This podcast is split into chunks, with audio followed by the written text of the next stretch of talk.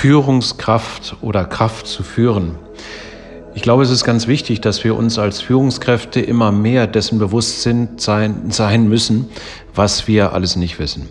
Diese Unwissenheit, die uns bewusst wird, führt automatisch dazu, dass wir die, das Wissen unserer Fachkräfte, egal ob es jetzt Elektroniker, Programmierer, äh, Mediziner, äh, KI-Experten oder wer auch immer sein mag, dass wir diese Dinge wirklich akzeptieren und diesen Menschen den Freiraum geben, über Dinge nachzudenken, die ja für uns bisher nicht so ganz üblich waren.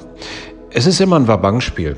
Äh, was können wir den Menschen zutrauen? Was müssen wir den Menschen mitgeben? Und inwieweit ist Führung erforderlich, um diese meistens jungen Menschen in die richtige Richtung zu orientieren?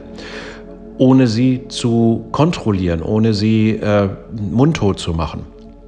Das ist heute gar nicht, mehr, gar nicht mehr so ganz einfach, denn früher wussten wir fachlich schon ganz gut Bescheid. Das ist in Zukunft nicht mehr so sehr der Fall. Und wir müssen uns an der einen oder anderen Stelle zurücknehmen, ohne unseren Führungsanspruch und unsere Führungsverantwortung nachzulassen.